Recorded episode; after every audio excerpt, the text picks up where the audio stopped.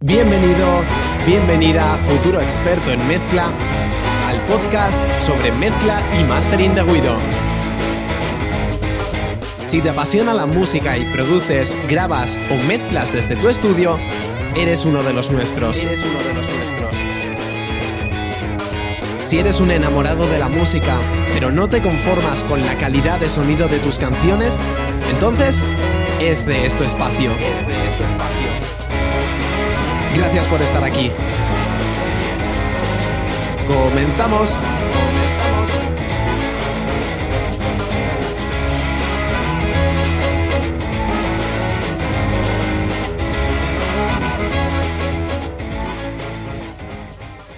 Bienvenido, bienvenida una semana más a este podcast. Estoy súper contento, como siempre, de que estés aquí. Bueno, pues eh, estamos en cuarentena. ¿Qué les vamos a hacer? Estamos aquí en casa sin poder movernos.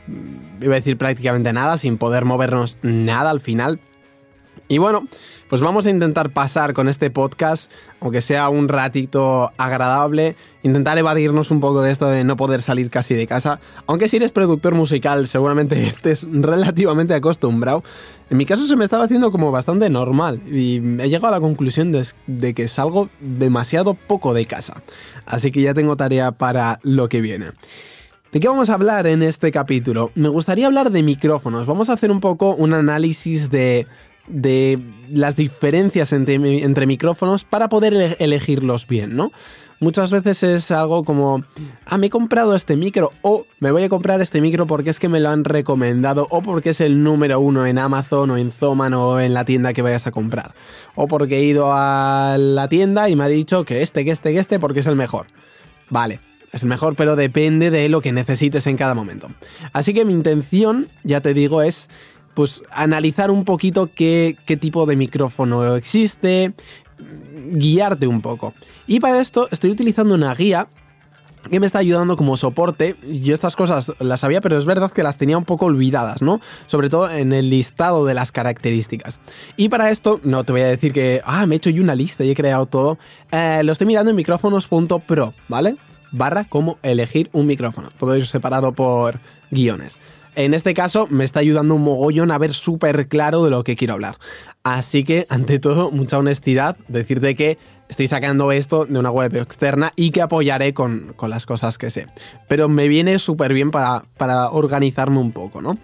antes de nada, existen, mm, vamos a poner que tres tipos de micrófono. Realmente hay más, podemos incluir los de cinta, etcétera. Pero bueno, vamos a, vamos a decir que hay solo tres tipos de micrófono que más se utilizan. Que son los micrófonos dinámicos, los micrófonos de condensador y los micrófonos USB, que son una mezcla de los dos en realidad. Eh, vale, la mayoría de micrófonos vienen con una conexión, ¿vale? Para que lo insertes en la tarjeta de sonido. Yo, si quieres un resultado profesional, y estamos hablando aquí de grabar canciones, no estamos hablando de podcast, porque para podcast mm, va a dar igual, te recomiendo que tengan entrada eh, jack, que es raro, pero los habitualmente, habitualmente lo más típico suele ser la conexión XLR, ¿no? Es decir, que el micrófono vaya conectado a la tarjeta de sonido, que es lo más normal. ¿Por qué? Porque produce la menor latencia. Es decir, esto está pensado para que nos podamos escuchar a la vez que, grabamos. si estás grabando solo una guitarra, pues bueno, igual no te importa mucho porque ya la estás escuchando. Es más recomendable, pero bueno, no pasa nada. Pero desde luego, si estás grabando una voz, es súper importante que te puedas escuchar. Y lo que menos latencia da, desde luego, es un micrófono que puedas conectar a tu tarjeta. Así que voy a descartar, a no ser que tengas un presupuesto súper, súper, súper bajo, cualquier micrófono USB. Hay algunos que tienen una latencia muy pequeñita. Pero... No sé, no me, no me terminan de convencer. Si ves que estás queriendo comprar uno de estos, me dejas un comentario y lo analizo contigo aquí en Anybox. Vale, vamos a empezar a hablar de las diferencias entre unos y otros. Ya no solo entre dinámicos y de condensador, sino en general eh, entre ellos mismos también, ¿no? Y fíjate, esta guía de micrófonos.pro tiene unos bullets eh, muy interesantes que habla de patrón polar, sensibilidad, nivel de presión de sonido, respuesta de frecuencia, rango dinámico y efecto de proximidad. Que esto cuando lo ves en webs tipo Zoman, que si no la conoces es la web más grande en Europa de, venta de material de estudio, es una locura, yo no sé el dinero que me he gastado ahí, Dios mío. Eh, algún día podría hacer una, recolecta y ver realmente cuánto me he gastado. realmente nos, nos sirve para saber para qué situaciones es bueno ese micrófono, ¿no? Porque al final es como, no, no, este micrófono es la bomba. Ya, bueno, pero depende de dónde vas a grabar, depende de tu voz, depende, bueno, de tu voz o de lo que quieras grabar. Es que cambia mucho la cosa. Así que vamos a empezar por el patrón polar, que yo creo que es lo más básico. El patrón polar al final nos dice, digamos, eh, desde dónde recoge el micrófono la señal. Por ejemplo, en el micro desde el que te estoy grabando esto, solo tiene ahora mismo activado el patrón polar de, delantero, digamos, no sé si se llama exactamente así. Pequeña nota de edición, no, se llaman cardioides. Chao. Pero es decir, solo recoge el sonido que le viene desde el frente, ¿ok? Pero tengo una caja, en la, a ver si te puedo poner una foto por Instagram, en el que aparecen muchos patrones polares y aparece este y luego aparece por ejemplo otro que es en forma de 8. ¿Qué quiere decir eso? Que recoge por delante de la membrana, donde se captura el sonido, que recoge por detrás de la membrana también. Esto por ejemplo lo utilizo de vez en cuando en podcast, eh, no para este podcast, pero a veces que, hago podcast con, un amigo de otras historias. sí que lo utilizo para grabar los dos a la vez con el mismo micrófono, ¿no? Entonces, en este caso, me viene muy bien porque no tengo que conectar otro micrófono, tal, los dos sonamos parecido y nos ponemos uno mirando al otro directamente y cada uno utiliza un patrón polar, es decir, yo estoy hablando por la delantera del micro y él está hablando por la trasera. Para estos casos sirve. Si vas a grabar una canción, por Dios, no hagas esto, ¿vale? Porque te va a coger ruido de todos lados. Cuanto más apures eh, de dónde recoge el sonido, el micrófono, pues como que mucho mejor. Y luego tenemos el patrón polar eh, omnidireccional, ¿no? Que al final es que lo coge de todos lados. Es verdad que lo suele coger más de adelante y atrás, porque al final la membrana está colocada de una posición, em, ¿cómo decirlo? Más estática, ¿no? Em, es, mm, es muy plana, pero también te puede recoger sonidos de la derecha y de la izquierda. Entonces, eh, no sé, si me ocurre para coros, por ejemplo, es muy interesante. De manera que tú colocas un micro en medio, todos cantan y el micrófono recibe señales de todos lados. Es bastante interesante. Luego tenemos eh, super, bueno, estoy viendo aquí que distingue entre cardioide, supercardioide hipercardioide. Esto es básicamente que solo lo recibe desde un lado, como suele ser lo habitual en casi todos los micrófonos. Y luego ya está el realmente que no coge nada de los lados, o coge un poquitín de los lados, o un poco ya bastante de los lados, ¿vale? Ok, ¿qué tenemos luego? Sensibilidad del micrófono. Al final es, digamos, el umbral más pequeño, el nivel de sonido más pequeño que el micrófono capta. En el caso de los eh, de condensador, como estoy grabando yo ahora, lo capta prácticamente todo. Así que hasta que cuando le subes la ganancia puedes escuchar casi hasta los vecinos. Pero también salivas, etc. Si subo un poquito la ganancia es muy posible que escuches prácticamente todo. Y por eso no sé si es el mejor tipo de micrófono para podcast. Eh, generalmente un micrófono dinámico lo hará mejor. Pero bueno, en este caso, como estoy acostumbrado a grabar mis eh, vídeos tutoriales y todo con este, lo grabo con este. Sencillamente. cosas buenas de una sensibilidad muy alta es que si quieres grabar realmente cosas muy sutiles, como por ejemplo una voz que puede llegar a ser muy sutil, por mucho que le des mucho volumen, ¿vale? No tiene nada que ver. Es decir, hay ciertas sutilezas cambios en el volumen, que luego veremos en el rango dinámico, que con los micrófonos de condensador se coge un tanto mejor, ¿no? Tienen más sensibilidad. nivel de presión sonora es justo lo contrario. Es cuánta, cuánto sonido, cuánto volumen es capaz de captar el micrófono sin llegar a distorsionar.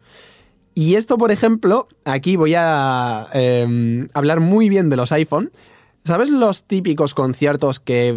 o las típicas grabaciones de conciertos de que corren por ahí por Twitter, Instagram, Facebook, las redes sociales en general?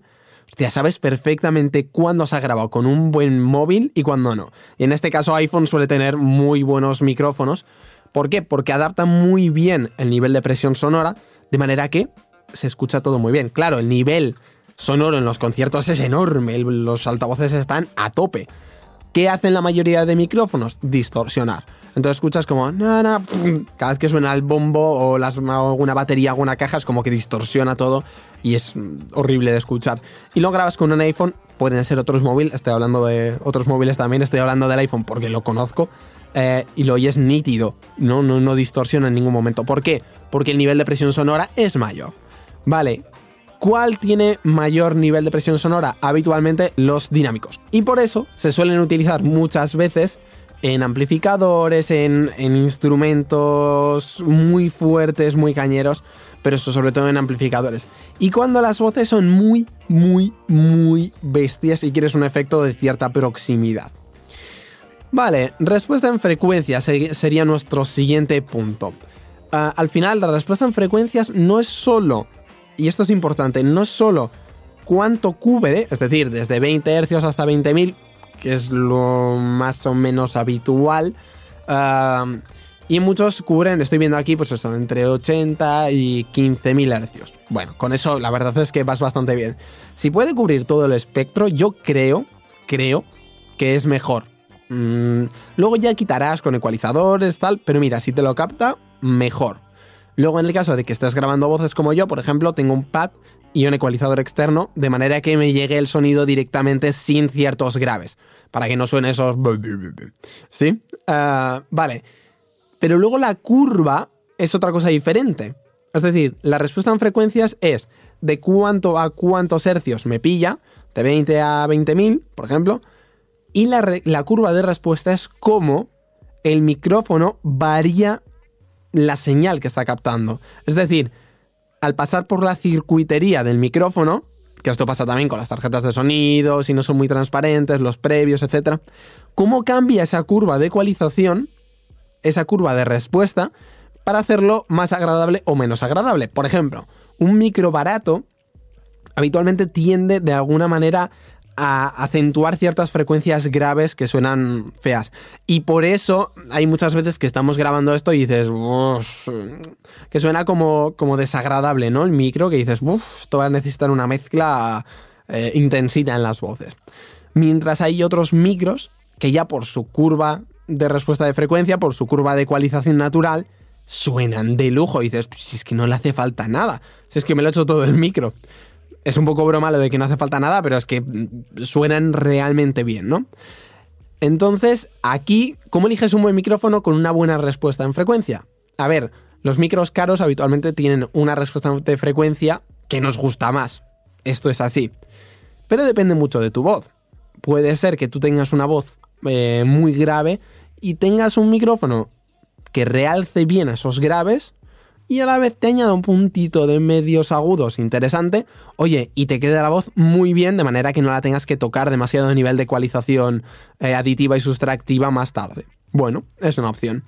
también puede ser que tengas una voz más agudilla como la mía, eh, o más mediosa, digamos, no diría agudilla, eh, y que te vengan bien estos micros que realzan un poco ese agudo, etcétera, ¿no?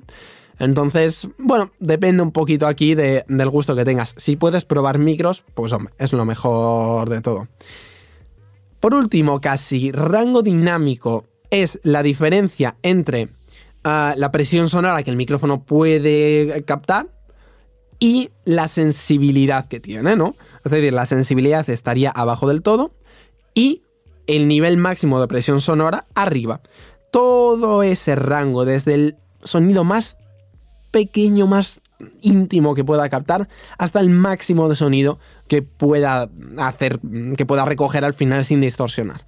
Eso es el rango dinámico. Cuanto más rango dinámico, mejor. Pues hombre, en principio sí, aunque depende para qué.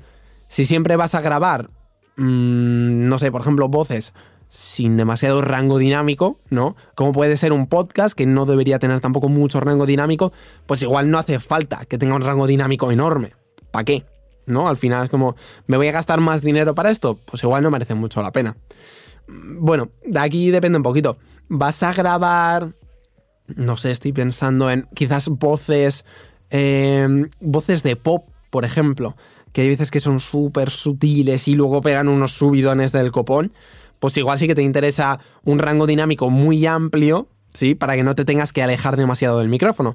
Porque claro, fíjate, cuanto más te alejas del micrófono, yo estoy subiendo el volumen, pero me estás escuchando con mucho más eco. Me vuelvo a poner para aquí, ¿sí? esto sería básicamente todo. Tenemos eh, muchísimos micrófonos de muchísimas características. De hecho, en el podcast que viene a ver si hablo de esto.